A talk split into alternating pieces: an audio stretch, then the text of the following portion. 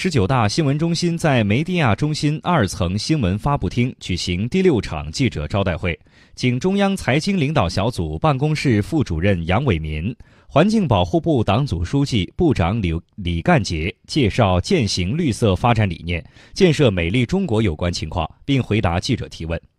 中央财经领导小组办公室副主任杨伟民在介绍生态文明体制改革的进展情况时表示。过去涉及自然资源管理的部门几乎都各自设置了自己管理的保护地，数量很多，面积很大，但监管不到位，有些形同虚设。今后要求保护这些区域自然生态系统的原真性、完整性，目的就是要把总面积二十一点五万平方公里的国土还给自然，把全国百分之二的国土空间还给大熊猫、东北虎、藏羚羊。给子孙后代留下更多净土，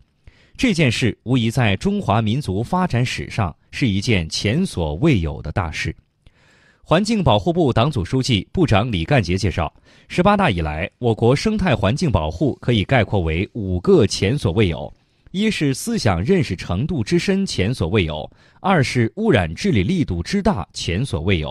三是制度出台频度之密，前所未有。四是监管执法尺度之严，前所未有；五是环境质量改善速度之快，前所未有。